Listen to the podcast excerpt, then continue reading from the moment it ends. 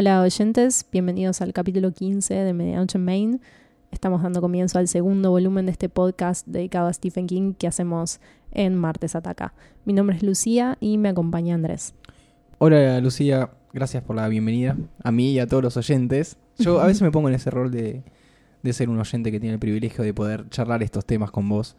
Vamos a arrancar con esta, esta segunda temporada barra volumen, ya que le hicimos capítulos a los episodios, cambiando un poco la dinámica y dejando de lado las novelas de Sí, King. para algunos será una mala noticia, para otros quizás los lectores más añejos será una buena noticia porque es sabido que King escribe en varios formatos y uno que se le da muy bien, ya vamos a charlar por qué, es el formato de cuentos cortos, así como las novelas con doble L que serían novelas breves. Sí, nos estamos embarcando en una tarea ardua, bastante difícil porque no vamos a hacer un episodio por cuento, lo cual sería bastante ridículo.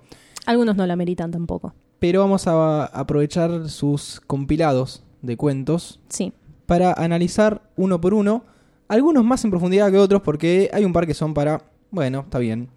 Así que vamos a arrancar cronológicamente porque tiene bastante sentido arrancar por el primer compilado, ya que es cuando Stephen King la estaba pegando, le estaba yendo bien, en parte porque tenía que entregar un libro y no llegaba a hacerlo, dijo, en unas revistas estuve publicando esto, a ver si les interesa. Eh, lo cual también creo que le expandió bastante el universo a los primeros lectores que tuvo, Sí. para entender, bueno, viene de acá. Y hablando de viene de acá, vamos a hablar de Night Shift, así es. es el umbral de la noche. Sí, Acá ya Eh, estamos teniendo una discrepancia porque este libro yo lo leí en inglés y Andrés lo leyó en español y ninguno de nosotros se sabe los títulos en el otro idioma. Así es, tengo acá una, una listita, una ayuda de memoria donde tengo eh, dos columnas. Una que dice title y otra que dice título. Sí, No discrepan mucho entre sí los títulos, las traducciones de los mismos, pero no, no, no estoy acostumbrado a leerlos en inglés, así que...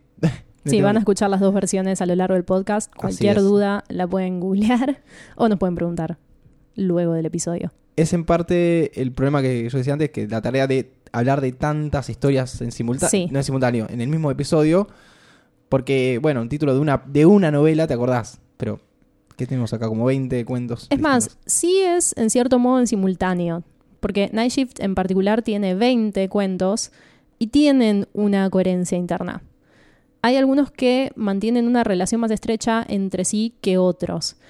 Y esto tiene que ver con lo que decías antes, que es cómo se empieza a expandir el universo de la escritura de King em, para los lectores. De dónde vienen las ideas, porque muchos de estos cuentos también son germen de lo que después serían novelas o ya habían sido novelas. En el punto en que se publica Night Shift, Stephen King había publicado tres novelas, Carrie, eh, Salem Slot y The Shining. Tranquilo. Tranqui.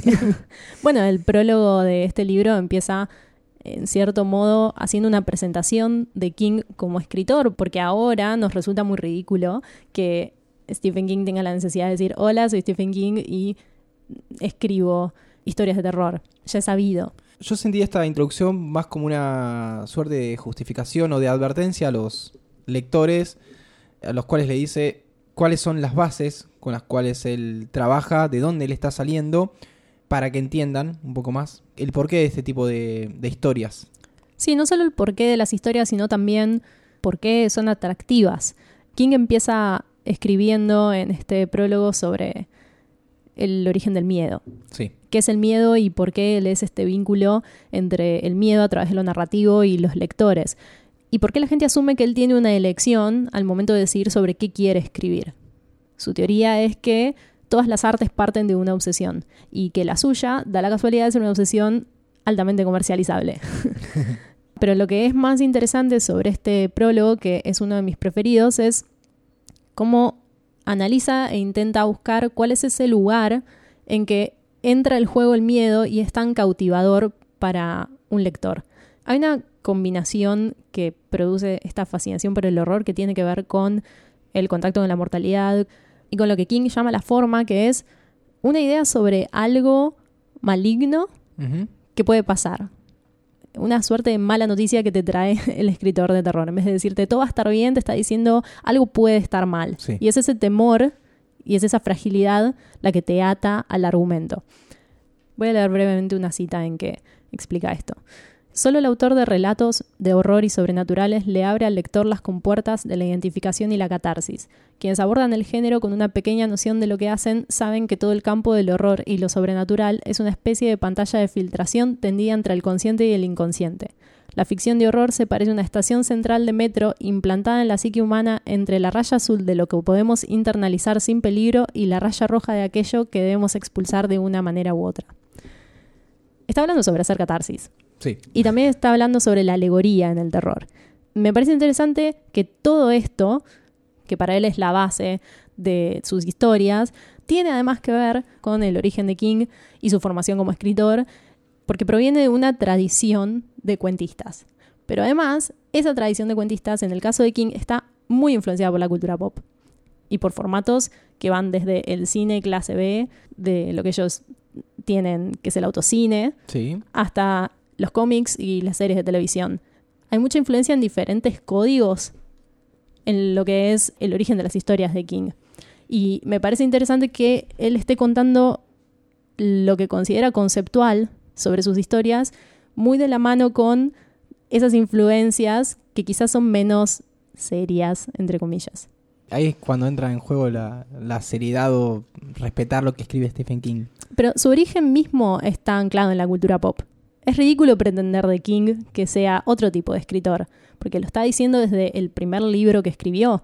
Y en el caso de Night Shift, que tiene este prólogo, me parece que, como decías vos, está aclarando de dónde viene y hacia dónde planea ir. Claro. No obstante, eso creo que no se aplica del todo a los géneros que él quiere trabajar. Creo que King no se está comprometiendo a muerte con el terror. De hecho, en los 90 lo dejó bastante de lado. Ya hablamos sobre cómo, pasada esa década de adicción a las drogas, empezó a encontrar el lugar para contar otro tipo de historias también, eh, sostenido por un éxito económico. Yo veo que lo que él fue haciendo fue mover el terror. ¿En qué Sí, lugar está? De lo- moldeándolo. Sí, pero a las situaciones me refiero. El terror puede ser el, el monstruo que está abajo de tu cama o puede ser la, la misma muerte, algo tan natural como la muerte de, de una persona. Tal cual. De hecho, uno de los libros que vamos a charlar en este volumen, no voy a decir cuál es, quiero que sea sorpresa, pero es uno de los compilados más recientes de King y los cuentos que contiene tienen mucho más que ver con los terrores de lo cotidiano, con la violencia, el abuso, el asesinato, la maldad, etc. Y mm, creo que también eso tiene que ver con una maduración de King como escritor.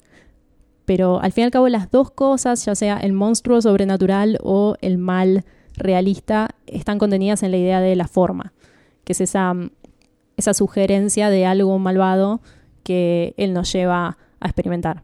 Bueno, con esa introducción de la introducción que acabas de hacer, podemos arrancar con el primer cuento que a mi gusto ya te digo que no me cierra por ningún lado. A mí tampoco. Perdón, King no va a ser todo acá flores. Sí, la, la verdad es que Night Shift empieza bastante abajo, pero no se alarmen porque después... Tiene puntos muy fuertes. Sí, tienen puntos muy altos y es muy, es muy peculiar cómo del primer al segundo cuento hay un pico altísimo de calidad. Bueno, arranca con eh, Jerusalem Slot, clara referencia, precuela inclusive, de Salem Slot. Sí, novela que ya charlamos en este podcast. Y es uno de los pocos que no fueron publicados previamente. Así, o sea, este compilado tiene todas las historias que ya habían sido publicadas entre los 60, finales de los 60 y principios de los 70. Casi te diría finales de los 70. Creo que van del 68 hasta el 78, más o menos esa década. 76, sí, sí, en el 78 fue publicado. ¿De qué se trata Jerusalem Slot? Jerusalem Slot o Los Misterios del Gusano. Peculiar traducción. Sí, que más adelante me vas a pasar a explicar. Es una serie de cartas que se pasan entre dos personajes, donde hablan sobre el origen de, de Salem Slot, básicamente. No, no hay mucha más ciencia. Y para mí no cuenta mucho más que Salem Slot. No, no me atrajo, me pareció muy largo, muy denso. Parece una crítica bastante escueta la que estoy haciendo, muy banal. Pero no me llamó la atención ni para eso, ni para hacer una crítica fuerte. Jerusalem Slot es una meseta polvorienta. Porque es Stephen King emulando a Lovecraft. no solamente en la forma, porque encima es una historia que está ambientada en el siglo XIX, o sea que todo es bastante tedioso y bastante conservador, sino también en lo conceptual. ¿Por qué los misterios del gusano? Bueno, hay un momento en este cuento en que entra en juego un grimorio que también surge de la mitología de Lovecraft. Si bien Lovecraft no fue la persona que lo inventó, fue un tipo que se llama Robert Bloch y es un libro llamado The Vermis Mysteries o de los misterios del gusano. Así que está tomando de esta mitología un elemento para justificar el origen del mal, el. Salem Slot, el momento en que se abre la puerta a este mal. Me parece que el recurso de las cartas es bastante desafortunado, eh, sobre todo porque el segundo personaje nunca forma parte de la acción, si no me equivoco. Parece una excusa para mostrar en qué fecha está pasando. Sí, Después no, no suma mucho. yo pienso lo mismo. En lo que es la, la mitología de Salem Slot, no aporta demasiado. Por suerte, hay otro cuento en este compilado que es One for the Road. Está bastante al final, así que van a tener que esperar para que lleguemos a ese. Que sí me parece que se justifica y que aporta al universo de Salem Slot. La verdad es que Jerusalem Slot no amerita mayor análisis que esto. Encima es larguísimo y tardas un montón en llegar al siguiente, que es lo que realmente queremos leer, que no es King imitando a otro escritor o en la tónica de otro escritor, sino King siendo lo que fue durante la década de los 80. Así es, pasamos a el último turno, Graveyard Shift. que entra dentro de esos cuentos en los cuales él trata de usar sus experiencias como trabajador de clase obrera. Sí, parece... eh, me encanta Graveyard Shift, ya lo voy a anticipar. Parece la expresión de una fantasía de King en esta época de trabajar en fábricas y en lavanderías. Y se puede leer a partir de el origen del personaje principal. Graveyard Shift cuenta la historia de un ex estudiante de universidad que está trabajando en una suerte de fábrica Sí. y un jefe muy desagradable, muy chocante que no para de recordarle todo el tiempo que él iba a la universidad y fracasó o terminó ahí con él, le asigna una tarea a él y su grupo de compañeros de trabajo que consiste en limpiar el subsuelo de eh, su lugar de trabajo. Resulta que ese lugar de trabajo está plagado de ratas. Aunque no lo creas, esta historia está basada en parte en un hecho real, ya que un compañero de trabajo, si mal no recuerdo, le dijo a Stephen King, tuvimos que ir a limpiar el depósito y estaba lleno de ratas. ¿Y qué hizo Stephen King? Lo amplificó. Sí, si hay ratas, ¿qué vamos a poner? Ratas gigantes. Ratas más grandes. Bueno, hace poco me enteré que las ratas pueden llegar a tener unas dimensiones bastante, bastante grandes. Sí, bueno, eso es algo que me gusta mucho sobre esta historia, que es la minuciosa descripción de las ratas, que alcanza un nivel tan repugnante, tan pero tan repugnante, porque describe el calor, la, viscosidad, el pelo, el olor, la manera en que se mueven y llegado el punto en que ellos descubren que el subsuelo tiene otro lugar más abajo y las ratas ahí mutaron en cierto modo, eh, describe estas ratas ciegas, sin patas, que son súper repugnantes. Sería algo así como las napas del pueblo o de la ciudad donde están. Es un nivel mucho más abajo de la, de la tierra donde se crearon una suerte de, no sé, catacumbas o... Sí, es un lugar muy húmedo y muy oscuro que nadie limpia jamás. Y no, no. Y bueno, ¿cómo puede terminar esta historia? El empleado que es protagonista termina forzando al jefe para que lo acompañe a este nivel subterráneo y ofrecerlo en cierto modo a una rata mayor Sí. que lo destruye. Lo interesante es que el protagonista tampoco sobrevive. No aclaramos que íbamos a spoilear este libro, pero no, creo pero que hacemos en todos los episodios eso. sí, se- si no sabían la dinámica, perdón, pero pu- pueden empezar a irse ahora. Eh, tuvo una adaptación cinematográfica eh, en los 90, en la cual claramente el presupuesto se vuelca a las ratas. Y sí. Ni a los actores, ni a, un poquito a la, la- la escenografía, pero es si vas a hablar de ratas, meter muchas, muchas ratas, si no, no se entiende, no, no funcionaría la película. No, es que son en realidad el corazón de Graveyard Shift. Pero tiene otras cosas interesantes que me parece son la catarsis de King en cuanto a sus trabajos previos, que es la descripción del ambiente laboral y el concepto de el trabajo inhumano. Más de una vez los personajes mencionan que el tipo de trabajo que les están pidiendo hacer no es humano. Están como despojados de su dignidad, en cierto Sí. modo. Y lo que sería la, la venganza de este tipo que iba a la facultad y terminó trabajando en algo que todos dicen no es digno, es vengarse de la persona que lo maltrata todo el tiempo y se lo recuerda constantemente. Todo el tiempo le, se refiere a él como college boy. Mm. Me parece de lo más esencialmente King de esta colección y me gusta mucho cuán moderno es y cómo se nota eso en contraste con Jerusalem Slot, que es un tedio absoluto, porque Graveyard Shift va a las chapas. Eso no lo entiendo porque 7, 8 años de diferencia entre relatos. O sea, Graveyard Shift lo, lo escribe en el 70. No, yo creo que simplemente tenía una intención distinta con una y con otro, y en una funcionó porque estaba siendo muy honesto con su manera de escribir, y en otra no funcionó porque estaba tratando de adaptarse a un formato o a un estilo narrativo que no me parece que se le dé muy bien. Creo que Graveyard Shift es, en su intensidad y asquerosidad, un buen ejemplo de la narrativa pop de King, que está influenciada por lo que son las películas de mutantes, de Sí. criaturas gigantes, de alienígenas, etc. Seguimos con Marejada Nocturna. Night Surf, otra peculiar traducción. Sí. Que- Pero esta no tiene, no tiene explicación. No, creo que no. Sí, Night Nocturna. Fin. Que tengo entendido que es una suerte de precuela a lo que después fue The Stand. Sí, porque esto funciona como un epílogo de un apocalipsis en que un virus aniquiló a la humanidad y se continúa esparciendo en los grupos de sobrevivientes. No es un relato que a mí me llame demasiado la atención. Me parece que está un poco sacado de contexto, Que no tiene tanta fuerza por sí mismo como consecuencia de lo que pasó cuando no te están contando lo que pasó. Pero creo que tampoco era esa la intención, sino algo más parecido a un cuento que me recordó que es The Vacation de Ray Bradbury, un cuento del 63 que narra algo similar, es la historia de una familia que se toma unas vacaciones de 30 años después de que desaparezca la humanidad sin ningún motivo aparente. Un día se despiertan, no hay más humanidad, no hay nada más. Cool. Y se toman, bueno, cool o súper deprimente. Es un poco sobre eso. Hay una reflexión sobre la soledad postapocalíptica, pero más relacionado a el valor de la humanidad con todas sus falencias. Me parece que Night Surf está un poco en esa tónica, pero no alcanza a transmitir lo que transmite The Vacation de Bradbury. Sí, y pasamos a los que más nos, uno de los que más nos gustan.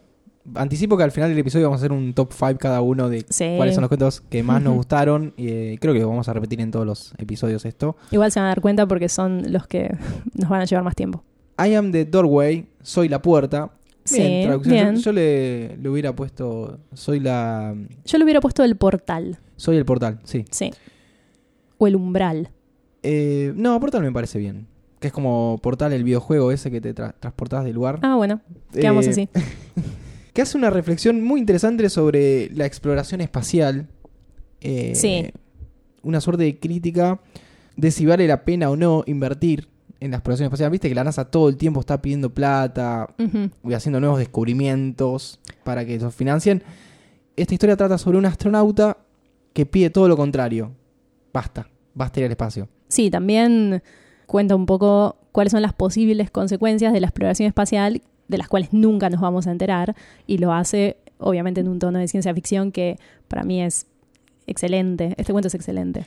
Sí, el protagonista vendría a ser algo así como el monstruo de la semana de X-Files. Sí, tal cual.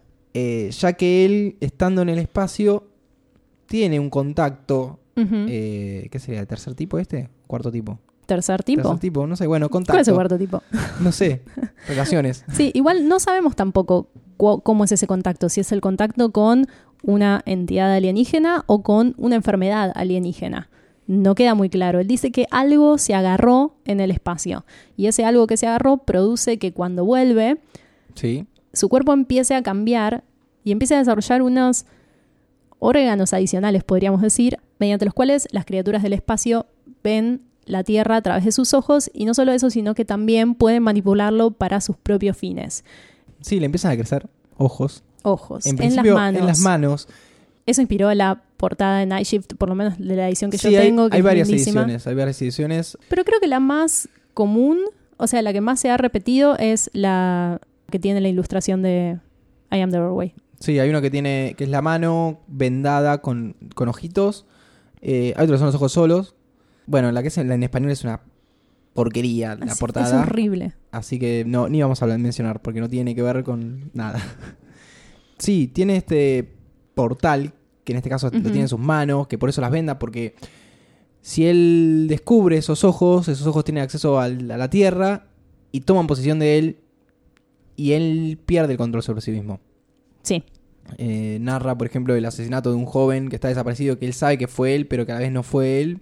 Bueno, sobre eso, algo que está presente en I Am the Doorway y en varios otros cuentos de Night Shift, probablemente los iremos marcando, es la idea de convertirse en otra cosa. Sí. Eh, me parece que la idea de la transformación y sobre todo de la transformación fuera del control del individuo es algo que a Stephen King le interesó muchísimo en su primera etapa de escritor.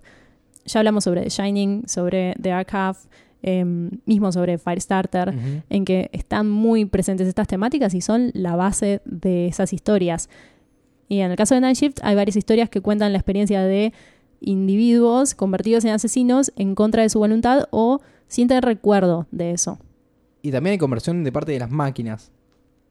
Bueno, sí, eso es otra, eso es otra temática que quizás podemos vincular más con Christine. Pero lo que me parece interesante de este concepto es que siempre es King hablando sobre el proceso creativo de la escritura, sobre el- la imaginación y ese estado suspendido entre lo real y lo imaginario que conlleva sentarse a escribir. Pero también lo que está quizás más presente en The Shining, que es la transformación por la adicción. Es una ficción muy autorreferencial y me gusta cómo siempre está enmascarada en los géneros de terror, ciencia ficción y mismo fantasía. Lo que me gusta mucho es el final, ya que es abierto, porque él se quema las manos, Sí. trata de, de quitarse, esa comporta a otro planeta, galaxia, universo, lo que sea, y finalmente se da cuenta que le están creciendo en el cuerpo esos ojos. Sí. Espectacular. Muy desesperanzador. Los finales de los cuentos en Night Shift también tienen cierta forma similar. El final abierto que tiene un gran plot twist o una gran revelación al final se da mucho en los cuentos de Night Shift. Y hablando de transformaciones, podemos pasar a The Mangler, la trituradora, Uf. que a mí me gustó, A mí me parece lo más torpe de esta colección. no está bien escrito. Pero no está bien pensado tampoco. Contá de qué se trata. Básicamente Está hay, todo en la trama. básicamente hay una lavandería donde trabajan muchas mujeres.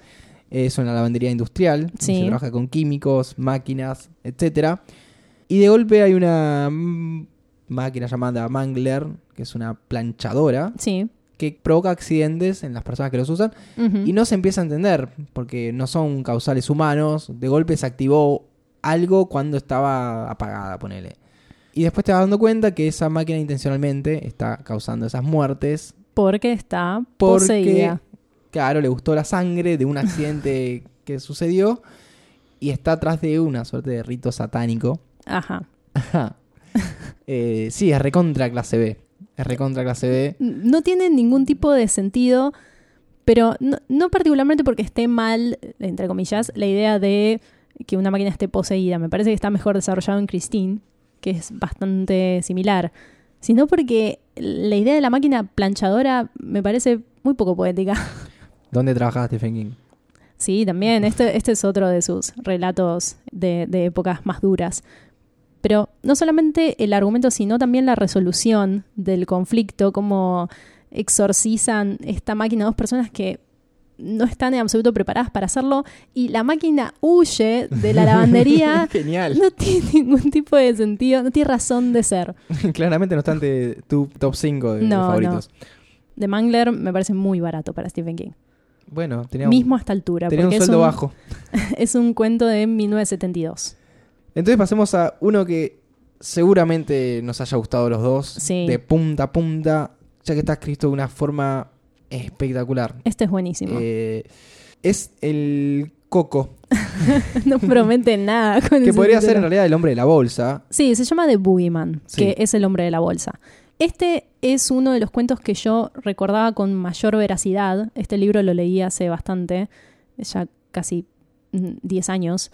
Y mm, recordaba que me había aterrado muchísimo.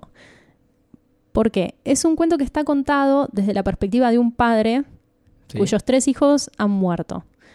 Y él asiste a una sesión con un psicólogo para contarle y sacarse del pecho qué fue lo que pasó. Según él, lo que pasó es que estos tres niños fueron asesinados por el Boogeyman.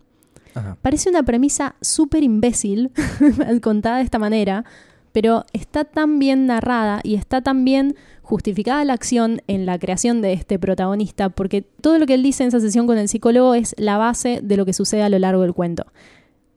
El protagonista, para empezar, es un personaje detestable.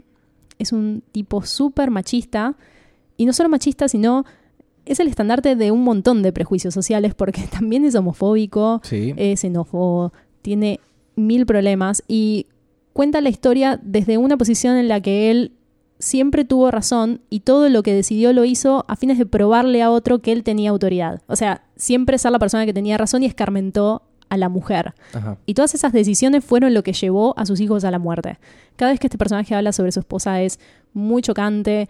Hay un tema de machismo muy fuerte en The Boogeyman que me parece interesante porque lo que está haciendo es abordar el rol del padre como potencial fuente de daño para sus hijos, que es también un miedo recurrente de Stephen King, lo vemos en Pet Cemetery, lo vemos en The Shining, etc.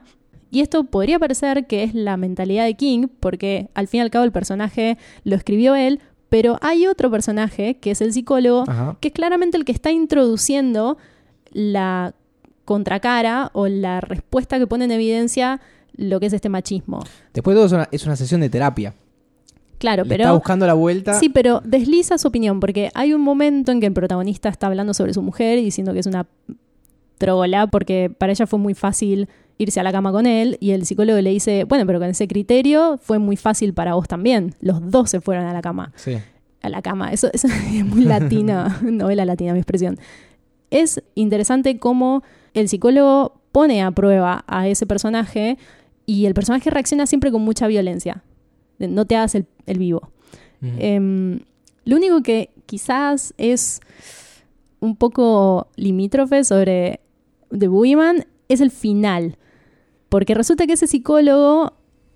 Esto, esto abre el lugar a discutir. Resulta que ese psicólogo se quita la máscara y era, y fue todo ese tiempo, el Boogeyman que pero mató no, a sus pero no está presente cuando se hace eso. Sí, se va del Y consultorio, después lo hace. vuelve y está, creo que saliendo el placardo, entrando al placard. Hay un, como una metáfora. Si eso es metafórico, creo que está bien.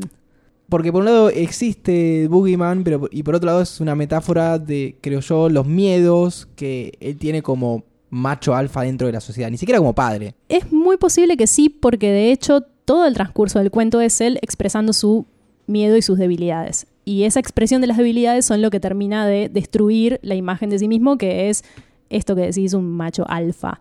Si funciona de esa manera, creo que dentro de todo está bien, pero creo que es lo único que quizás no hubiera hecho de esa manera en The Boogeyman. Aún así, todo lo que son las muertes de los niños y la descripción de la manera en que The Boogeyman los ataca es, es excelente, es súper tétrico y no hay nada más feo que leer sobre cadáveres de niños, así que esto ya tenía de por sí esa ventaja. Sí. En general es una de las historias más congruentes y con mejor desarrollo de personaje en todo Night Shift.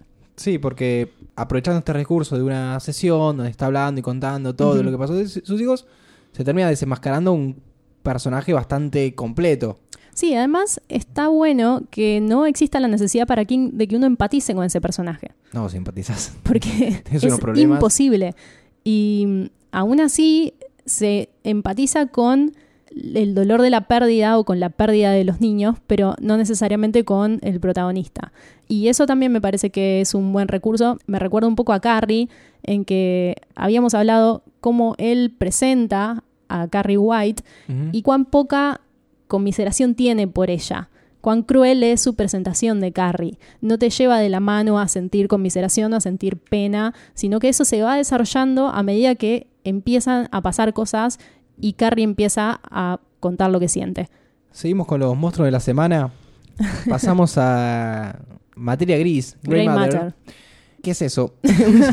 una materia gris que es capaz de absorber o hacer que se mute una persona con el mero contacto con la misma. Esto es, no exactamente, pero en líneas generales, la película The Blob del año 58, en que hay una gelatina que persigue a la gente y la succiona para matarla. Yo lo relaciono más con un- la primera historia de Creepshow, Creepshow 1, en que un granjero interpretado por Stephen King, sí, sí. entra en contacto con un meteorito, un asteroide, algo que cayó del, del espacio, lo abre y adentro tiene un líquido verde, lo Ujú. toca, ah, no pasa nada. Y con los días empieza a crecer como un musgo alrededor de, esta, eh, de este tipo.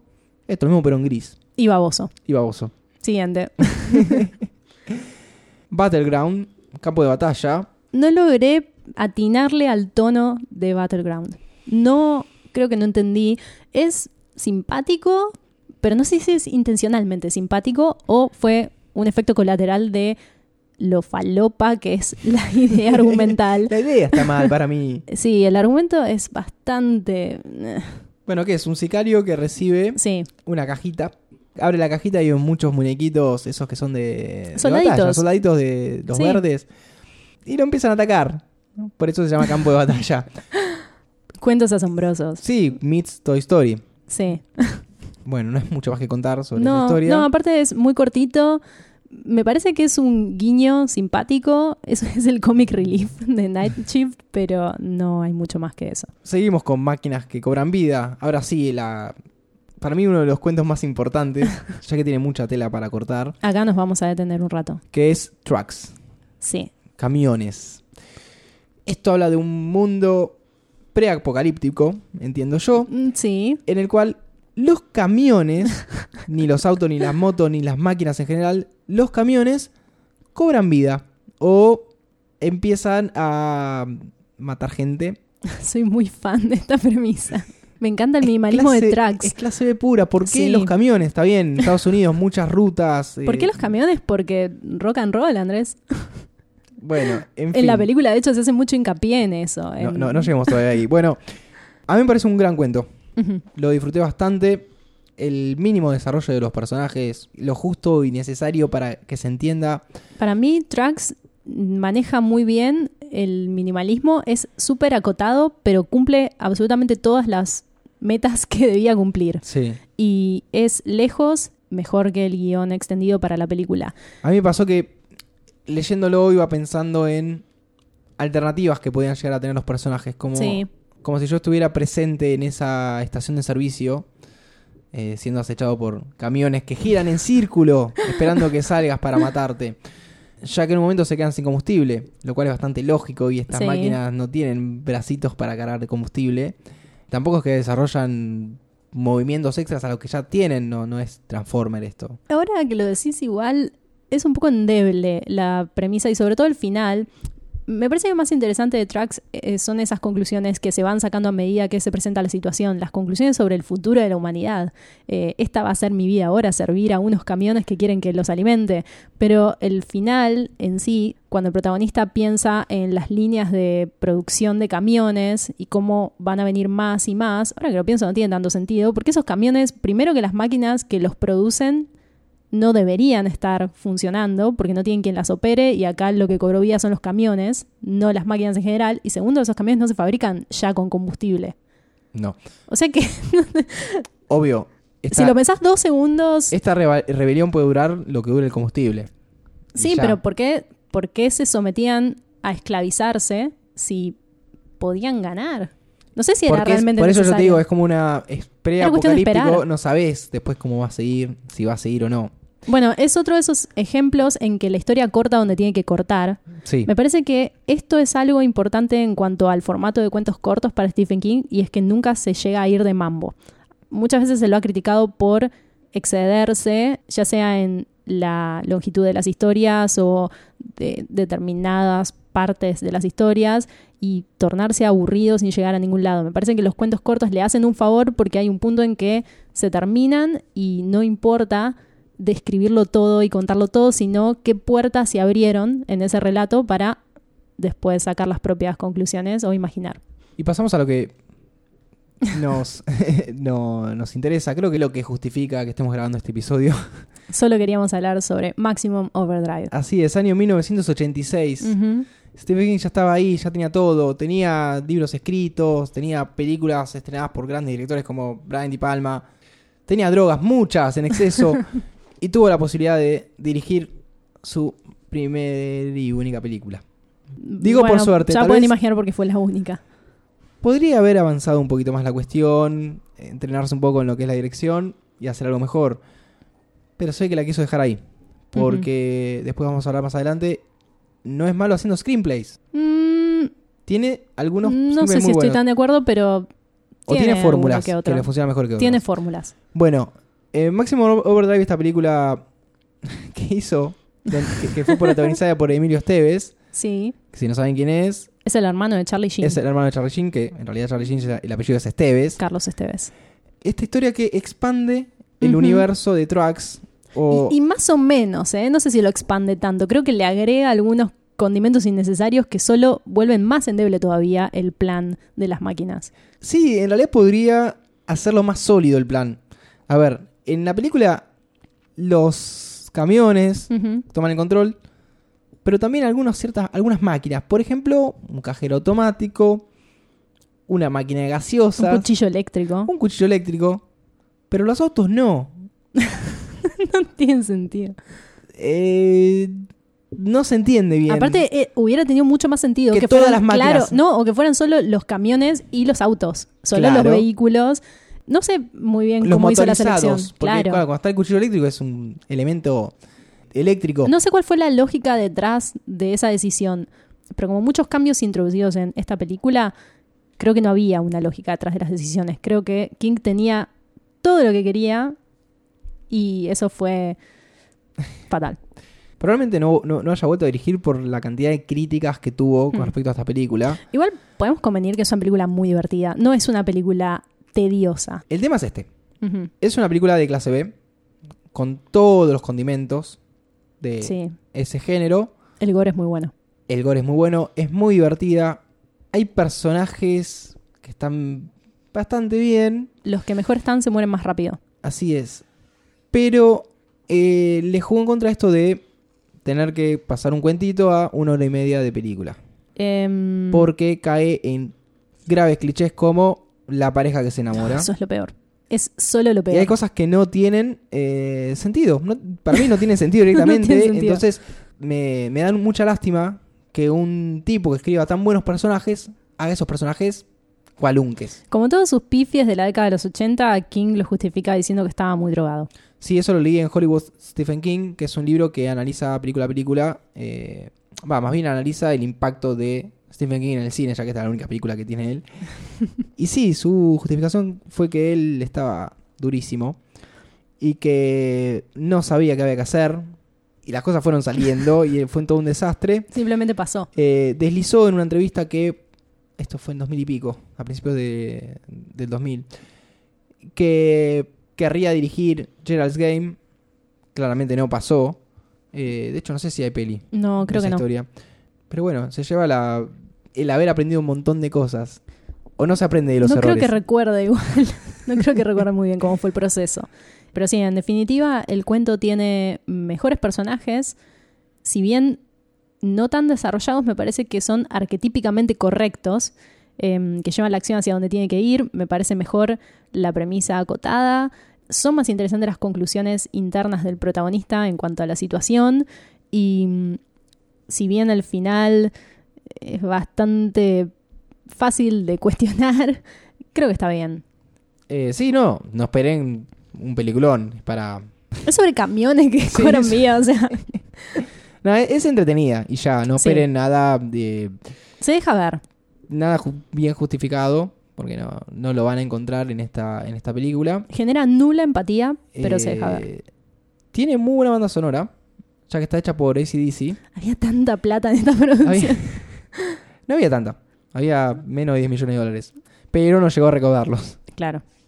Y hay un camión con una careta verde gigante, como para que quede bien claro que los camiones son malignos. Sí, sí, por eso. Uno tenía que tener cara para Claro, que se note que para representar a los demás. sí, que eran, tenían, que eran antropomórficos en parte.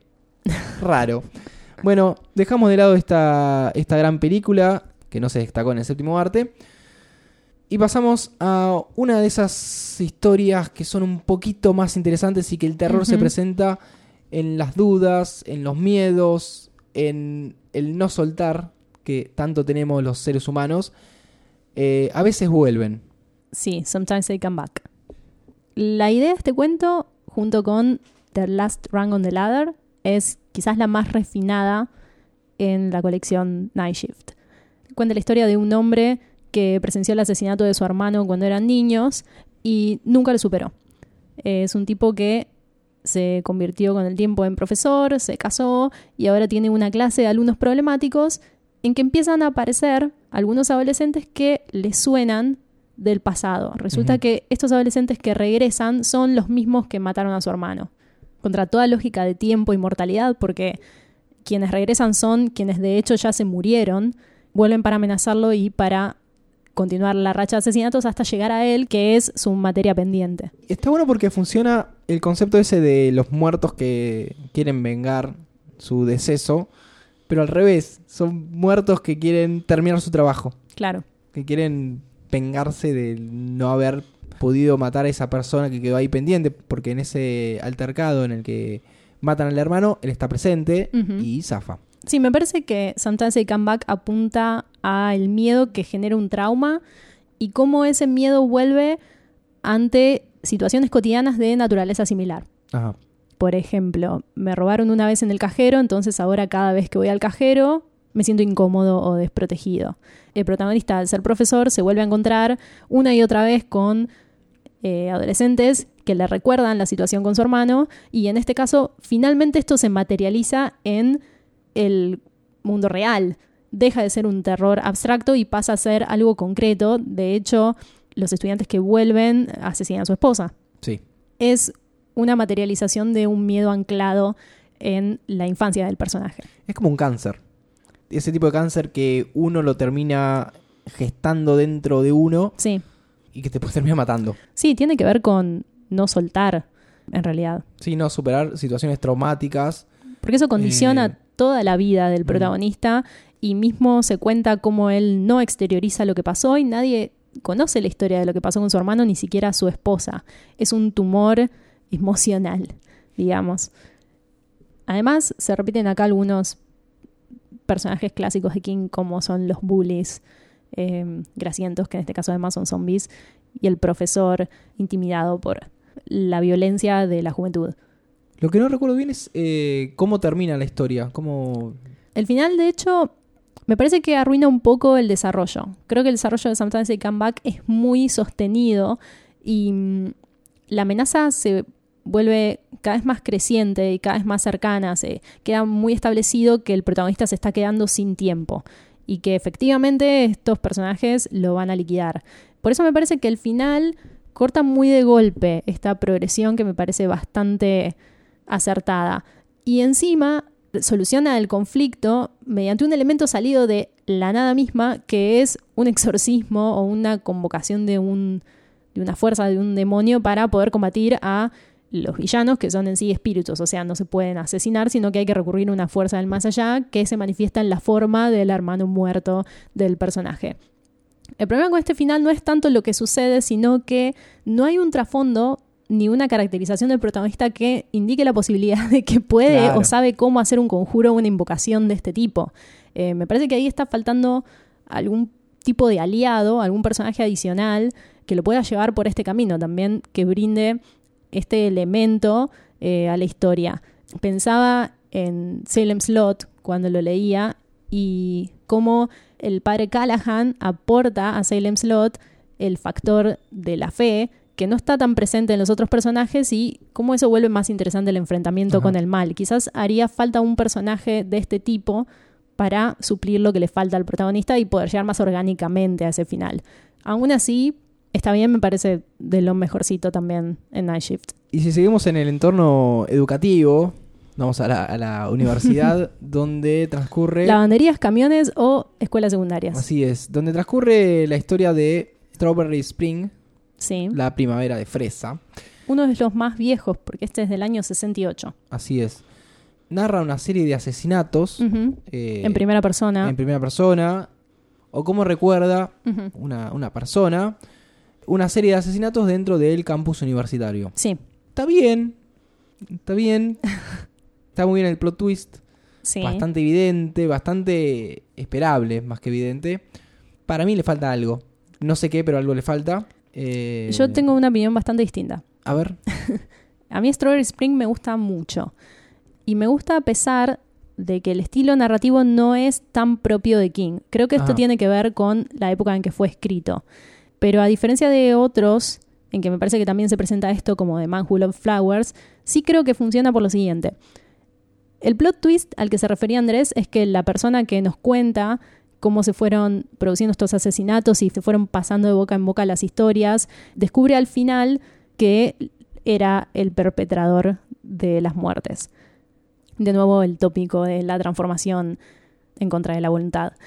Y si bien está narrado en primera persona, el tono de la narrativa sugiere algún tipo de memoria alterada. Hay un velo de niebla que cubre lo que está contando el protagonista. No queda muy claro qué sucedió realmente y qué detalles son producto de la imaginación. Esto es como volver sobre un recuerdo una y otra vez y cómo nunca se recuerda de la misma manera. Pero solamente al final nos damos cuenta porque si es que la persona que lo está contando es el asesino. Me parece muy pertinente la narrativa con el desenlace y cómo la manera en que se cuenta sugiere que hay una distancia casi intencional entre el protagonista y los hechos. Precisamente esa disociación del personaje principal con lo que pasó es el motivo por el que no se reconoce a sí mismo como asesino. Es más común en King tirar toda la carne al asador y que todo esté escrito muy fielmente a lo sucedido o a la sensación del protagonista con respecto a eso. Y en este caso todo el tiempo se está estableciendo a través de la narrativa que el asesino es el personaje principal, simplemente porque se establece esa diferencia en la relación con los hechos. Es algo así como lo que pasa en Dark Half, me parece. Sí, Solo que ahí se fue más para el lado de la diferencia es que en The Dark Half, la parte corpórea. sí, pero la diferencia es que ahí el narrador es omnipresente. Claro. Entonces no te permite este margen con el que está jugando King en Strawberry Spring. Y pasamos a otro de los que a mí más me gustó.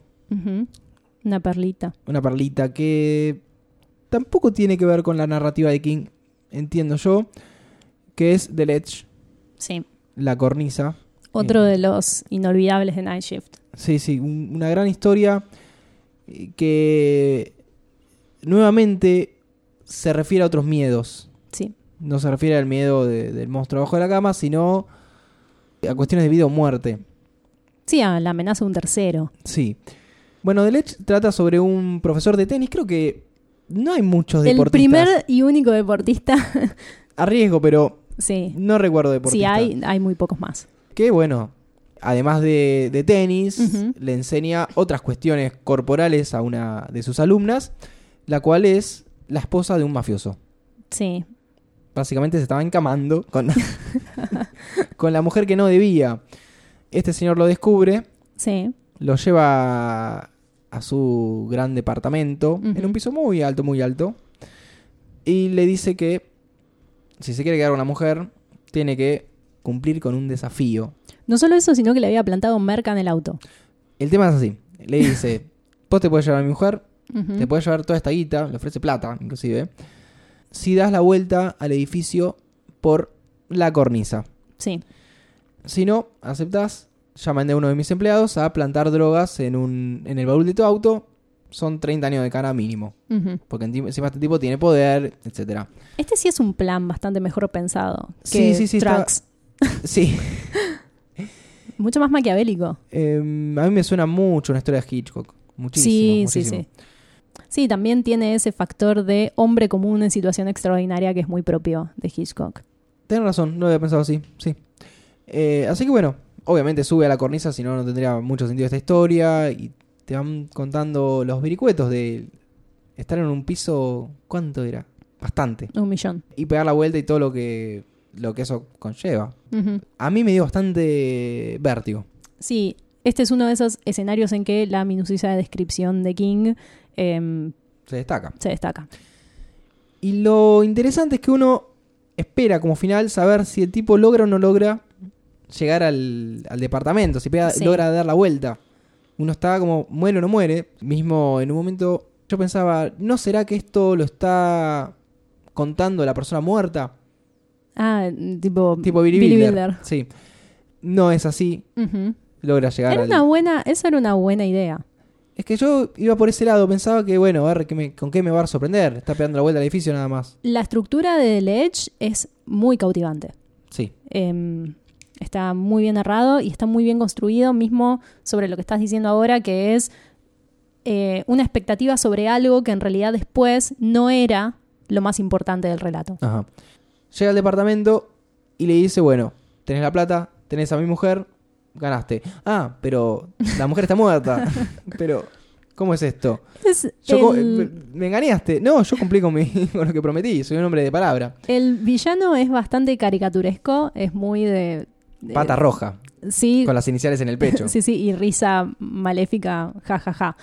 Igualmente funciona, eh, porque me parece que todo está muy desproporcionado en The Ledge. De hecho, hacer una apuesta de esta magnitud es casi impensado.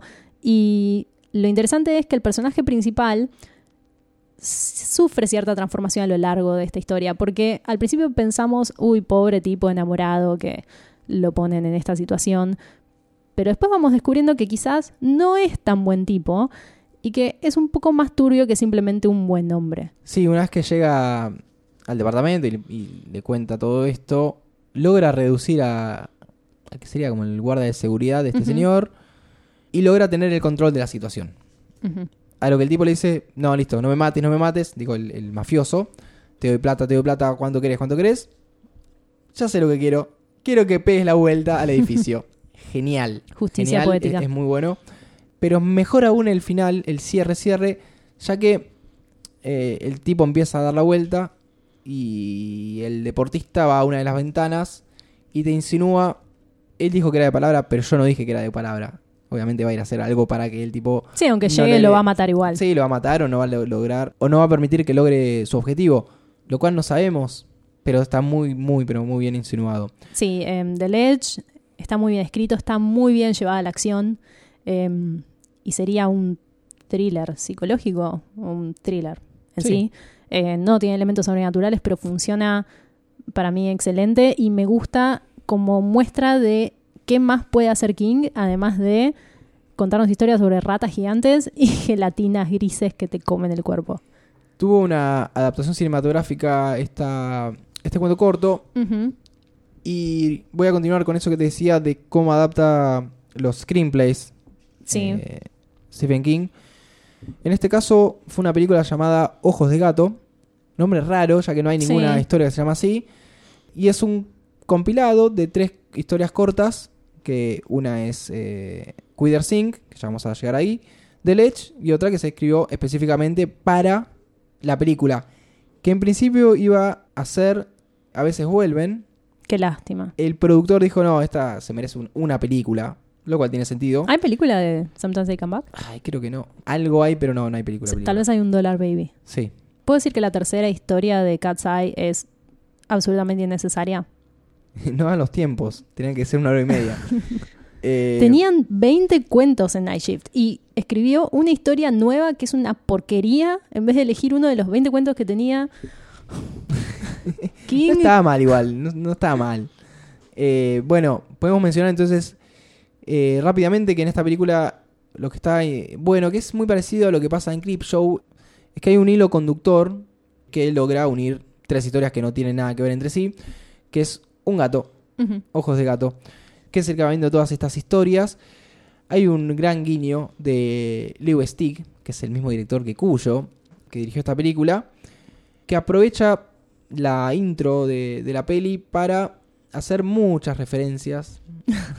no, la intro solamente no, toda la película. es muy En- autorreferencial. En, la, en la intro hay como tres al menos, ya que aparece un San Bernardo que vendría a ser Cuyo, aparece un automóvil similar a Christine, que en la luneta tiene un sticker que dice I am Christine, muy... Igual, si consideramos que. King escribió el screenplay, esto es una masturbación total. ten- Es solamente él Ah, haciendo referencia a sus propias sí, puede obras. ser, puede ser, porque hay una... En Quider Sing hay una, una frase que dice James Woods, que es... ¿Quién escribe esta basura mientras está viendo The Dead Zone? Sí. Así que sí, se autoinsulta. Después vemos a Pet Cemetery, alguien leyendo el libro. No contamos que en Tracks Stephen King hace un cameo al principio. No hacía falta. No, queríamos. Sorpréndanse recordarlo. con ese cameo de, ¿qué? 30 segundos menos. Menos. Bueno, de leche está adaptada de una manera bastante... Está bien, a mí el, el, es ver- bastante fiel. el vértigo te llega. A mí me parece que esté muy bien filmada, pero Hay un solo e- elemento que yo discuto que lo hayan sacado o no lo hayan utilizado lo suficiente, que es que en el cuento el protagonista usa un reloj que está en una torre, no sé si es de un banco, para ir viendo cuánto tiempo le está llevando, porque no es que lo hace en 5 minutos la vuelta. Está bastantes minutos. Al menos una hora está. Y en la película se muestra al principio y después ya no. No se hace mucho hincapié no, en eso. dimen- no, no, no tenés dimensión. Para Claro. vos la vuelta dura lo que dura el corto. O sea que en 15, 20 minutos hizo todo el giro. Eso para mí hubiera sido mucho más interesante. para mí podría estar mejor filmada en cuanto a lo que está sintiendo el protagonista mientras da la vuelta. O sea, en un punto ya entendiste que el edificio es alto y no hay mucho más que explicar sobre eso. Sí, si te caes te morís. Sí. Pero no está tan claro quizás cómo se va agotando, eh, cómo lo tortura también el villano. Sí está... lo en- sobre tortura. es- sí, está en la película, pero parece un dibujo animado, no está muy bien caracterizado. Y el temita del equilibrio. También. Y, la, y la física y la gravedad. Ya que no hace equilibrio Sí, en una el parte que viento, el se va a caer, se va a caer y no se cae. Eh, sí, hay muchos factores que están muy mal captados en lo cinematográfico en esta adaptación, eh, pero dentro de todo funciona. Para mí, Cat's Eye de por sí está bastante, es bastante digna. Sí. Igual que Cucho, Louis Stick tiene muy buenas intenciones como fan de King. No tiene buenos cierres. No, ay no, ese hombre se saltó la clase en que explican cómo se terminan las películas. Él las termina siempre con un Cortamos acá, listo. Cortamos acá, listo. Frame Sí, sí, es fatal. que queda ahí de fondo. Wallpaper. Eh, pasamos rápidamente, antes de seguir con Ojos de Gato, a The Lawn Mower Man. Sí, aquí no nos vamos a detener demasiado. No porque es Porque no una cosa rara. Bueno, básicamente. es el hombre de la cortadora de césped. eh, donde un señor eh, se le rompe su cortadora y contrata un servicio para que, bueno, reduzcan el tamaño de- de- del pasto en su patio. Y de golpe este señor que le corta el césped em, se desnuda, empieza a comer el pasto. No entiendo la intención. Ah, y la máquina funciona Y sola. la máquina funciona sola. Sí. en otro episodio de máquinas que funcionan solas. Sí, es como una- un Eh, rito. Sí, es, eh, es muy surrealista este cuento. Sí. Parece un ejercicio para describir lo inimaginable. Porque es muy difícil seguirle eh, la progresión. Es muy, es muy difícil hilar las imágenes que te está describiendo. De alguna manera lo justifica mediante la mitología del dios Pan, que si no me equivoco es un dios griego, pero no es prácticamente no tiene sentido.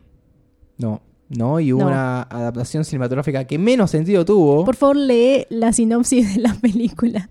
Un científico logra incrementar de forma extraordinaria la inteligencia de un deficiente mental mediante una combinación de drogas y realidad virtual. Pero el poder cerebral de este individuo pronto escapa al control del científico. ¿Qué? ¿Qué? ¿Y el pasto? ¿Dónde está? ¿Y el Ah, Lawnmower Man? En, en el afiche está el pasto. No sé. Bueno, la protagonista la protagoniza Pierce Brosnan. Ok. Hu- Hubo un juicio por esta película de parte de King porque no entendía qué estaban haciendo con Bueno, el nosotros no entendimos la qué hizo cuando lo escribió, así que estamos todos a mano. Sí, tal vez fue una, una gastada. Ah, vos hiciste algo que no tiene sentido. Nosotros también, toma. E igual, igual la primera parte de la película en la que se ve a un mono con un casco de realidad virtual. ¿La viste? ¿O No, ¿La vi- empezaste a ver? vi la primera parte porque tengo algo de dignidad todavía.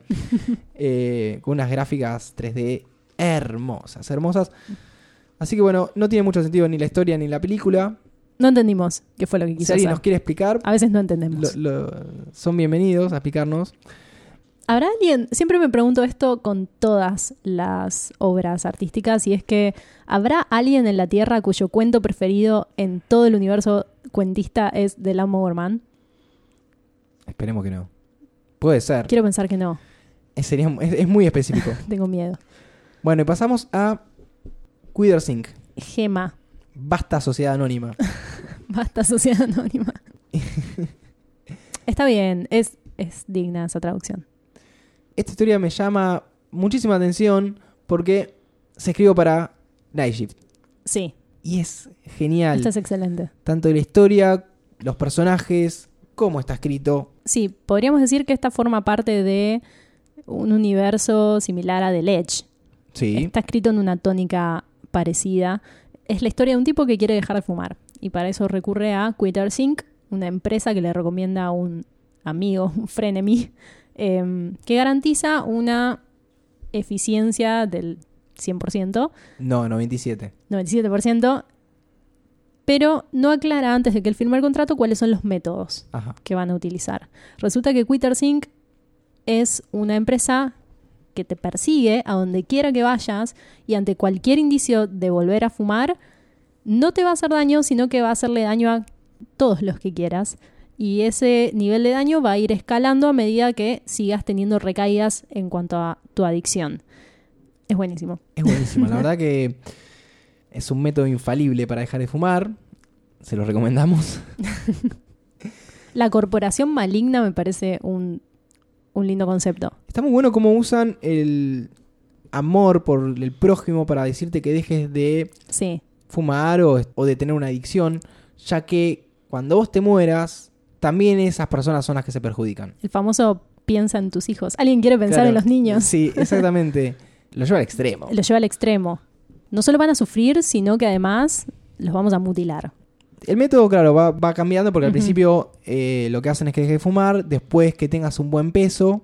Claro. No, no- no Hay como solamente- objetivos en el programa y van acompañados de un eh, nivel de daño para tus seres queridos.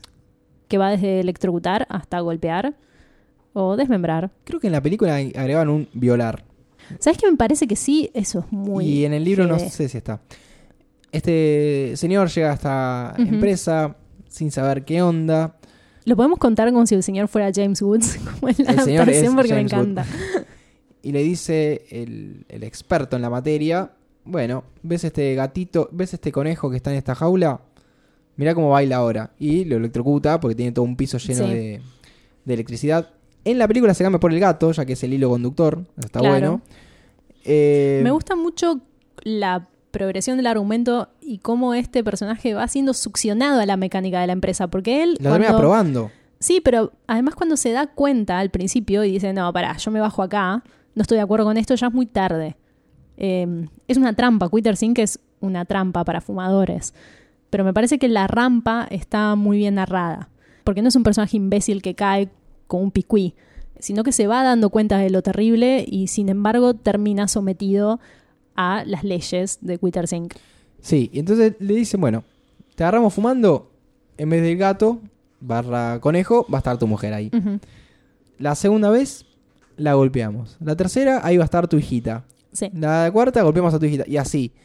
El personaje tiene un desliz, sí, un, un día, fuma, y ve cómo electrocutan a su mujer.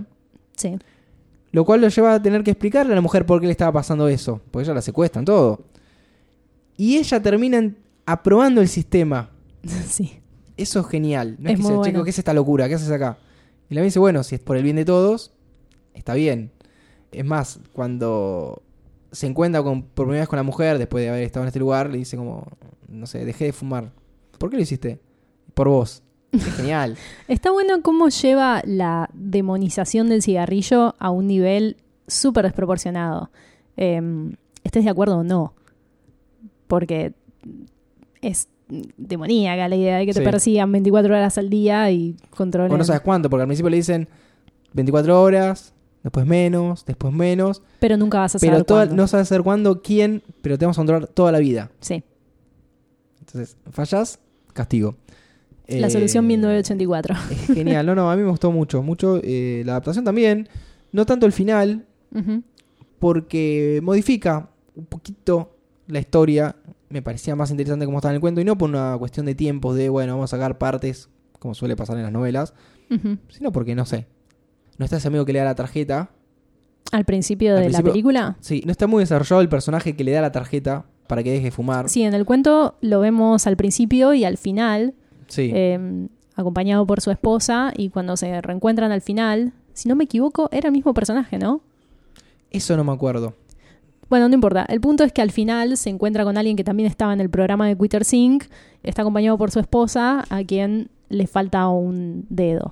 Y una de las consignas, vamos a decirle, Sí, era que si subía de peso, a tu mujer le vamos a cortar el dedo. claro. Y él cuando tiene el primer encuentro con este señor, Eh, le dice, no, sí, dejé de fumar, todo, eh, bajé de peso, en un momento lo recobré, le volví a bajar. Claro. Está- era obvio. Eh, El final es muy lindo. eh, dicen que está inspirado en un cuento de Roald Dahl, que es Man from the South. No sé si está inspirado o qué, vaya a saber. Pero hay una, un temita ahí en este. La en- manera en que se hace la revelación de la mujer que Sí, tiene un dedo Bueno. menos. Man from the South es un cuento Sí. en el cual el protagonista se encuentra con un señor de, de Sudamérica, bastante viejo, que le hace una apuesta a un aspirante a Marine Yankee, una cosa así, Sí. Que le dice, bueno, si prendes 10 veces tu encendedor, te regaló mi Cadillac. Sí. Si no, te corto el dedo. si le suena a un lado, esto está en dos lugares. Hitchcock presenta, es una de las historias, y por otro lado, está en la última historia de Four Rooms, La que está dirigida por la que Tarantino. está dirigida por Tarantino. Yo no me acuerdo si explican que sale de ahí. Tarantino sobre, suele Tratándose de Tarantino, es para mí obvio que sale de ahí, porque es- la referencia a la cultura pop es su marca registrada. Bueno, en esta historia básicamente muestran eso de- de- del encendedor y el protagonista se encuentra con una mujer que le dice, no, el tipo este no tiene nada. Ujú. El chabón apuesta por apostar y no tiene nada por qué apostar y se da cuenta que a esta mujer le falta el pulgar. Claro, la revelación es la misma. Bueno, acá es básicamente lo mismo. No sabemos si está inspirado o no. Hay muchas cosas que tienen en común. Eh, aún así, está inspirado o no, está tan bien enmarcado en Twitter Sync que no creo que interese. Seguimos con Sé lo que necesitas. Sí, I know what you need. Ya me molesta el título. A mí no. a mí me gusta mucho esa historia también. ¿Serio? Eh, sí, hace mucha agua en el final. ¿Sí o ni? Ni. Ah, No está entre mis favoritas, obviamente, pero disfruté leerla, no tanto así terminarla. mm, Nuevamente en el ambiente universitario. Es una chica que conoce a alguien eh, que sabe lo que necesita. dice que sabe lo que Dice que necesita. sabe lo que necesita. Y te vas dando cuenta que este muchacho le pega siempre en el clavo. A mí me recordó a un cuento de Cassiari, nada que ver con el universo de Stephen King, en el cual, tengo entendido es una historia real, se encuentra con un señor que es el nuevo novio de la amiga de la mujer. Y el tipo es perfecto. Hace todo bien y eh, la nueva novia está encantada porque le pegan los gustos, todo. Y en un momento están, no sé, fumando un cigarrillo en el balcón y le cuentan, no, yo trabajo para el departamento de sistemas, entonces averiguo toda la información de esta mina, entonces ya está, me la levanto así nomás. Es algo así, pero con la explicación kingesca. Exactamente. Eh, O sea, un vudú. Sí, vudú. Magia negra, algo, cuestiones. Sí, una cosa muy loca. Este muchacho era uno- un alumno de primaria que quedó enamorado de una, de una nenita. No lo superó, claramente, y con el tiempo la fue a buscar para que caiga ante él. Fue armando como la situación para que Sí, armar la situación incluía matar a su novio, matara a su novio, etcétera. Eh, Sí, para mí I Know What You Need falla por varios frentes. Por un lado, el personaje loser, enamorado, que recurre a un método muy poco ético para atraer a esta chica me parece muy plano. Y ella no es para nada interesante. Mismo la resolución que queda en- en manos de ella no dice nada. Es muy floja.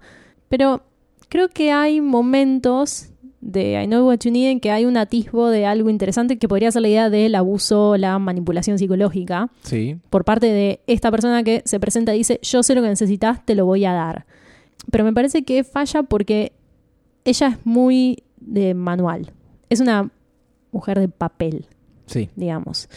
Y al final de la historia, cuando ella se entera que fue engañada y manipulada, hay un de algo que es eh, una de sus preocupaciones y es depender para siempre de la valoración de un hombre, que acorde con el personaje del villano es lo que ella necesitaba. Ella necesitaba ser amada y valorada por un hombre. Y ahí se puede entrever algo más interesante que es, ojalá yo no sea esto que me están diciendo que soy, pero la verdad es que no lo sé. Pero es el único momento en todo este cuento que se presenta la duda y el resto del tiempo ella es tan crédula y tan pancha que es insoportable. Tiene una amiga que le vive advir- advirtiendo, la, la roommate, Sí, sí. guarda con el flaco este. y se toma el atrevimiento de mandar unos investigadores Mm. privados para ver qué onda. Y por eso termina finalmente sospechando y yendo a la casa y ver que tiene unos muñequitos vudú muy similares a ella. Sí, sí. Que ella se termina llevando frente a la cara de él. O sea, mira, te llevo dos minutos, digo, chao, me voy con los muñecos y lo tiro al agua. Ella es tan pechito, es raro. es tan pechito, no hay nada en ella que sea interesante, ni siquiera su actitud ante lo que pasó. No tiene no tiene alma ese personaje. Es sumamente aburrido y el villano me parece que es un estereotipo también de manual. No me gusta este cuento. Por si queda alguna duda. No, no, no. No queda ninguna duda. Entonces vamos a pasar al próximo. Los chicos del maíz. Children of the Corn. Una de las historias más conocidas Sí. en el cine. Más bien que... Ocho películas. Ocho, pensé que eran nueve. No, ocho Pero sí, películas. son unas cuantas No sé películas. cuánto tienen que ver con el material original. La verdad es que nosotros no vimos ninguna. Creo que vos Yo vi viste la, primera. primera. Eh, yo vi una parte de la primera con Linda Hamilton y me pareció bastante mala. O A sea mí- que no quiero pensar cómo son las otras siete si la primera no está tan buena. Yo creo que acá es el caso inverso a, a Slot. Porque Stephen King insiste con un universo, insiste, insiste, insiste. Y no tiene mucho para dar. Sin embargo, Children of the Corn es una semilla Sí, de maíz, justamente, que puede ir para cualquier lado y tener Sí. muchas, eh, bueno, tiene muchas películas. Sí, abre la puerta a un mundo en que la mayoría no te no se te fue contado Ajá. en lo que es el cuento Children of the Corn. Este cuento narra la historia de una pareja que está em, viajando en auto por la ruta y choca a un niño que está saliendo de un maizal, aparentemente matándolo, pero cuando se bajan del auto se dan cuenta de que ese niño ya estaba muerto, le habían cortado la garganta. Entonces lo suben al auto y e intentan llevarlo a las autoridades más cercanas. El tema es que nunca llegan a las autoridades más cercanas porque el pueblo está tomado por los niños del maizal, que son un culto de niños que aparentemente asesinan a cualquiera que pase los 19 años.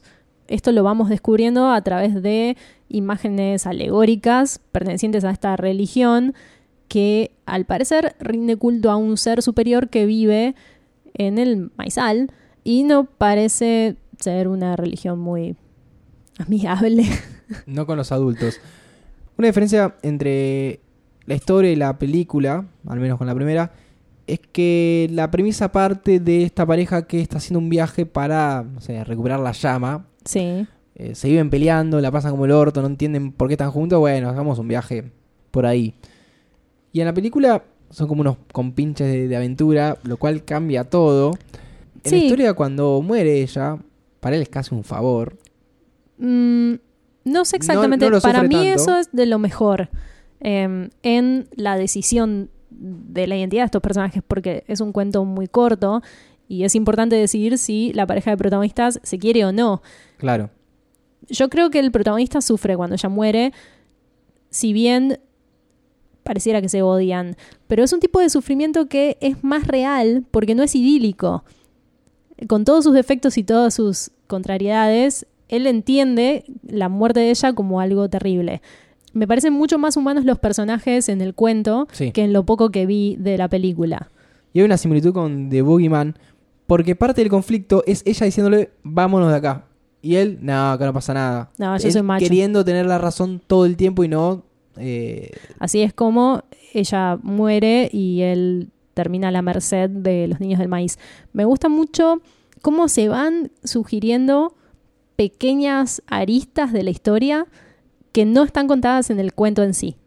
sí, Eh, por ejemplo, que hay algunos miembros de ese culto que no están de acuerdo o con las leyes del dios, este, eh, qué sé yo, y consideran rebelarse o consideran escapar o rebelión y reemplazar al líder. Claro, y también lo que es el desenlace, que es el personaje principal a merced de mm, este monstruo o fuerza que habita el maizal y al cual le rinden culto, que, por lo que nos cuenta King, lo destruye.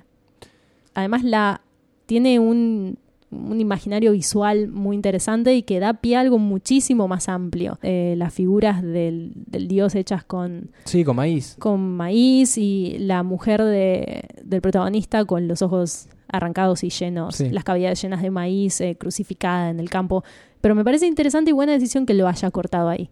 De hecho, Children of Corn nunca llegó a ser una novela, simplemente el germen de algo muy poderoso. Por eso digo que es el caso contrario a Salem Slot. Claro. Jerusalem Slot, for the Road. Bueno, otra historia que se Ya escapa. estamos llegando al final, estamos en la historia 17. Esta que se escapa bastante de lo que es el típico King, que es el último peldaño de la escalera, The Last Rung on the Ladder. Sí, acá este es complejo. Este es complejo, complejo. Este es verdaderamente complejo. Volvemos a los eh, miedos que tenemos las personas con respecto a relacionarnos con otras personas. En este caso es un muchacho que cuando es niño le salva la vida en parte a su hermana, ya que están jugando en un granero, se rompe una escalera Sí, y si ella se cae, se mata y él la termina salvando porque arma como una... sí, como un colchón Un- de paja Sí. eh, lo más alto posible para que ella caiga y no se muera, sino que se rompa un brazo o algo así. Y ella confía plenamente, ella se tira, confía plenamente porque no Sí. puede ver lo que hay abajo, nada. Habla mucho sobre el amor incondicional, esa anécdota.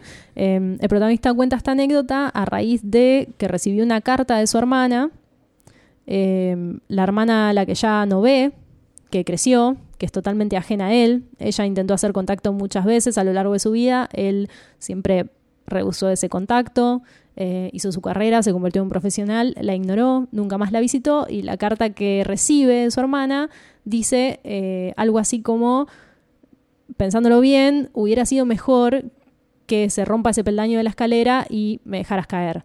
Sí. Lo que sucedió fue que la hermana se suicidó. Él lo lee en el diario poco antes de que nos cuenten qué es lo que dice la carta.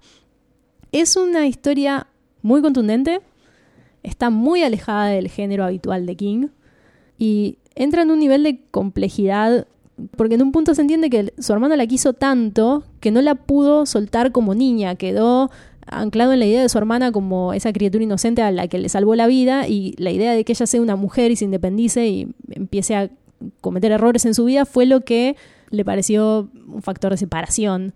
Sí, congeló la hermana en una etapa de su en un vida. ideal, además. Es una historia muy triste. A mí, la manera en que está escrita, dónde empieza y termina, qué se nos cuenta y qué no, me hizo acordar mucho a, a las historias de Carver, de, de qué hablamos cuando hablamos de amor. En realidad, yo leí Principiantes hace muy poquito, que son los, las versiones eh, sin editar de esas historias. Y parten no de un conflicto específico, sino de situaciones que mm, son puntos de quiebre para las personas. A veces son situaciones em, de lo cotidiano, a veces son decisiones tomadas o remordimientos y, y habla sobre esto, la tristeza de las relaciones humanas. Pero es una narrativa que a mí me llamó la atención porque empieza y corta en cualquier lugar de la acción. Ajá. No, no tiene una forma eh, tan ligada al conflicto, el clímax, la resolución.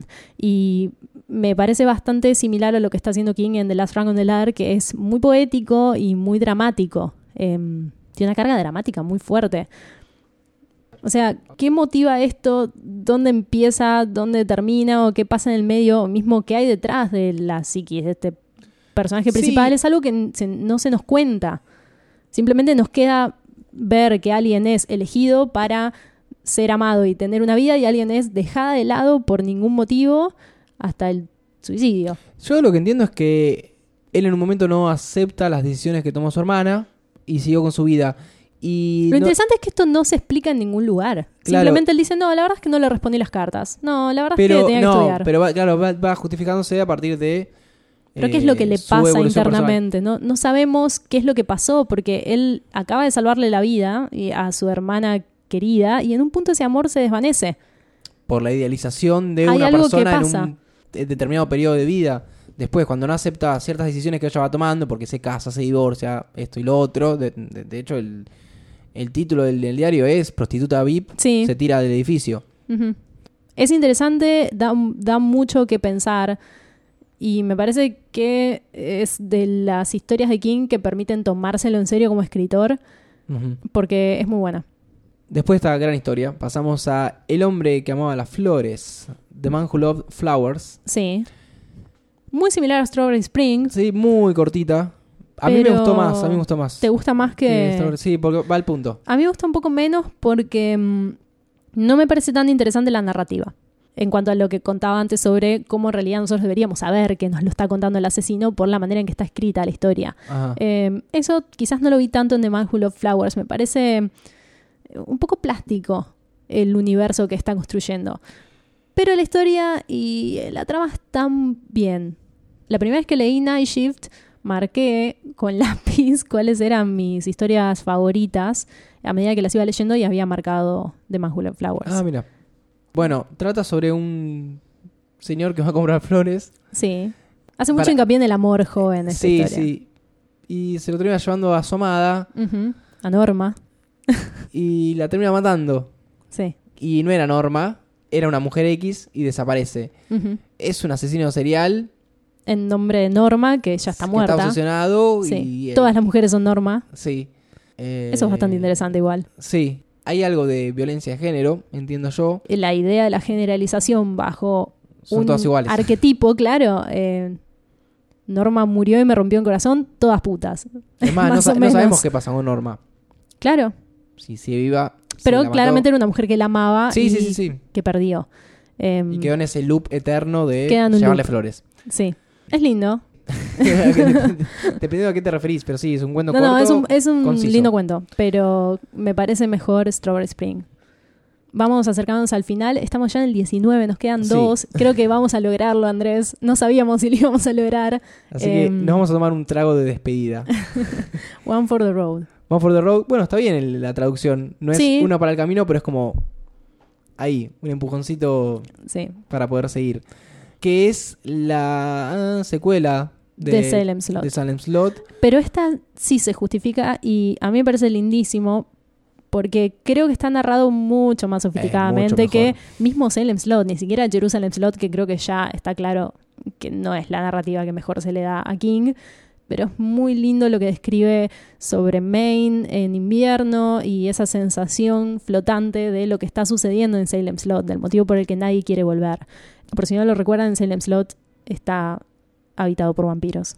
Sí.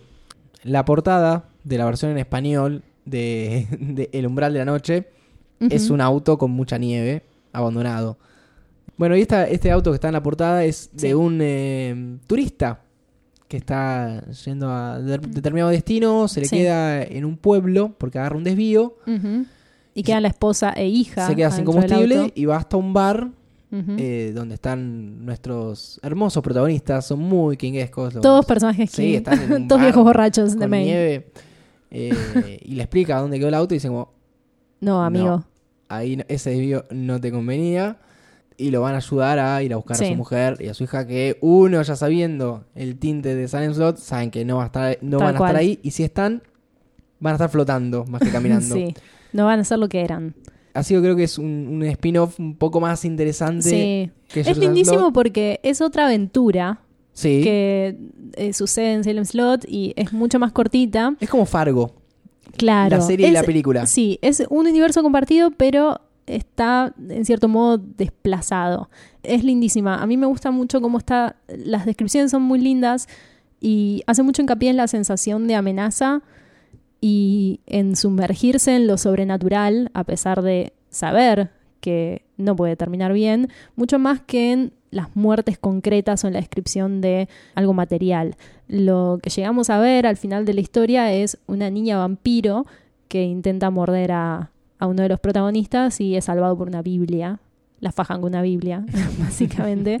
Pero es muy aterradora la descripción de esa nena vampiro, que también me parece de lo mejor que había en Salem Slot cuando Danny Glick eh, Sí. viene a buscar a Mark Petrie y es sumamente aterrador. No hay nada peor que los niños vampiros. Pero esta historia es una, un anexo muy, en mi opinión, valioso al mundo de Salem Slot. Una historia que queríamos escuchar. Sí. No nos importa el origen de Slot. Esto es lo que queríamos. Y para cerrar, para mí cierra como muy para abajo este, Uy, sí, se este hunde libro. en una tumba. No sé si hay una una referencia a lo que fue el final de la, de la vida de su madre. Sí, yo creo que va por ese lado igual. Yo creo que va por ese lado, porque The Woman in the Room... ¿Vos la- pensabas que este libro eh, es uno de los primeros que su madre no vio Ah, no, no, No. vio, no vio Salem Slot tampoco. O sea Ah, que no vio le- ninguno, leyó- básicamente. Leyó Carrie Leyó Carrie. y ya está. Ella muere de cáncer, al igual que la protagonista Sí. de La mujer en la habitación. The Woman in the Room. Sí. Eh, es un cuento muy triste. es muy triste porque trata sobre el hijo que la va a visitar todo el tiempo al hospital y él ve que todas las compañeras de habitación van muriendo y ella no. y el deterioro que eso y el conlleva. deterioro y ella que en un punto lo mira con cara de no quiero seguir así. Porque está. Pero no lo verbaliza. Este es otro cuento que es muy interesante precisamente por lo que no se cuenta. Igual que en eh, The Last Rung on the Ladder. Esos son los cuentos en que me parece que la narrativa es mucho más refinada, cuando no se explica todo. Pero también son cuentos que están más del lado del drama y no tienen nada que ver con el género tradicional con el que nosotros asociaríamos a Stephen King por cuestión de cultura pop. Me parece que en los casos de Night Shift que decide despegarse de ese género lo hacen muy bien. Sí, la temática es la eutanasia. Sí, en cierta forma, el tomar la decisión de qué es lo mejor para el otro. Porque a veces la decisión de que una persona siga con vida llega a ser egoísta. Al punto de, bueno, la mantenemos viva a esta persona, no importa cuánto esté sufriendo. Sí, hay un cierto acuerdo no hablado, no verbal, entre la madre y el protagonista, porque ella entiende qué es lo que le está dando Sí. eh, cuando le da las píldoras. Em, Él le lleva unas píldoras. sí, A ver, no puede llevar y darse el asesino más y que se muera porque se hace una autopsia y alguien la mató. sí, quizás es este cuento, bueno, volviendo, hacemos círculo completo volviendo al, al prólogo em, sobre el tema de la catarsis y la manifestación de, del miedo. Quizás es algo que en lo que King pensó cuando su madre estaba enferma y es la exteriorización de algo que nunca pudo hacer, porque no pudo porque no quiso, no sabemos. Em, quizás es una posibilidad que cruzó su mente ante la visión de tanto sufrimiento. No me parece mal su inclusión en Night Shift, igualmente siento que, al igual que The Last Rung on the Ladder, están muy, muy fuera de lugar. No porque sean malos, al contrario, me parecen muy buenos los dos, sino porque es difícil pasar de una gilada como Grey Matter a The Woman in the Room. Sí. Hay un trecho muy largo entre uno y otro y creo que se lucirían mucho más en otro tipo de compilado. Son cuentos de naturalezas muy distintas. También este fue escrito para Night Shift. Lo cual llama la atención porque Sí, podrían no haberlo escrito o, o guardarlo para otra publicación. Eh, tal vez quería hacer ese tipo de cierre. Sí, Puede bueno, ser. hablar sobre la muerte en sí, sobre la decisión de la muerte, como cierre de un libro, lo cual es interesante. Esta historia tiene una adaptación cinematográfica, un Dollar Baby, el famoso acuerdo entre King y cualquier cineasta independiente que quiera hacer una película no comercial, que por un dólar le cede los derechos, sí. si llegas a hacer plata con esto, me debes plata. y ya lo hemos mencionado, creo, anteriormente, aparece Darabont, Sí, quien hizo bastante guita con Stephen King. Eh, pero bien, con honor. no, no, pero con mucho honor. Tenemos Shawshank Redemption, The Green Mile, The Mist Sí, y The Woman in the Room. eh, probablemente la primera película de Darabont. la que empezó todo. Sí, que está a tono con lo que es la, la historia. No, no es muy pretenciosa que digamos. Es un diálogo madre-hijo. Literal. no, no, no se arriesgó mucho a adaptar el guion como no lo suele hacer en ninguna de las adaptaciones que hizo a lo largo de su carrera cinematográfica. Llegamos al final. Sí, llegamos al final. 20 cuentos. ¿En qué nota tan triste se va Night Shift? Sí, sí, es muy triste cómo se va. Empieza en una, como dice el graffiti, meseta emocional muy fulera y termina en esta sensación de total desamparo.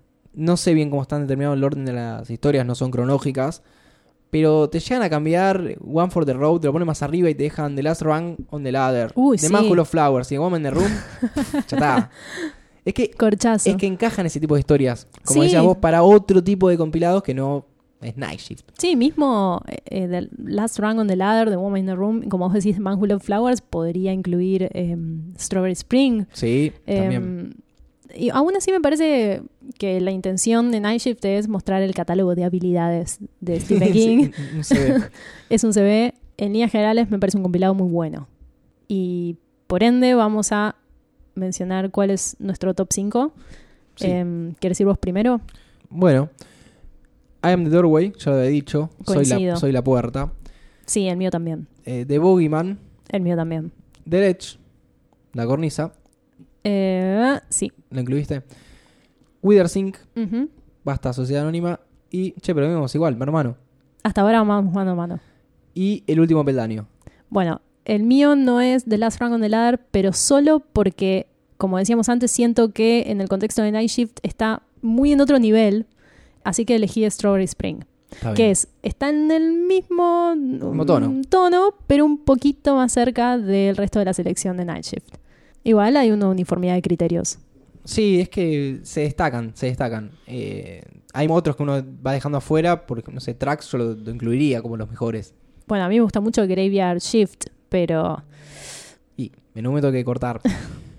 Así que ese fue todo nuestro análisis, sería de... este fue el primer intento de analizar los compilados de cuentos. Esperamos Van a que siga los bien. episodios. Y eh, que- hay, hay libros que tienen aún más cuentos y hay otros que quizás tienen menos, pero son novelas cortas, así que dan lugar a un análisis mucho más profundo. Veremos cómo nos organizamos para, para grabar esos capítulos. Si quieren, los invitamos a que nos digan cuáles son sus cinco favoritos o criticar lo que dijimos o enriquecer. O contarnos Eh, cuánto les gusta el Mower Man. Nos morimos sí, por saber eso. si hay un fanático o alguien que, lo- que haya entendido e- esa, esa historia.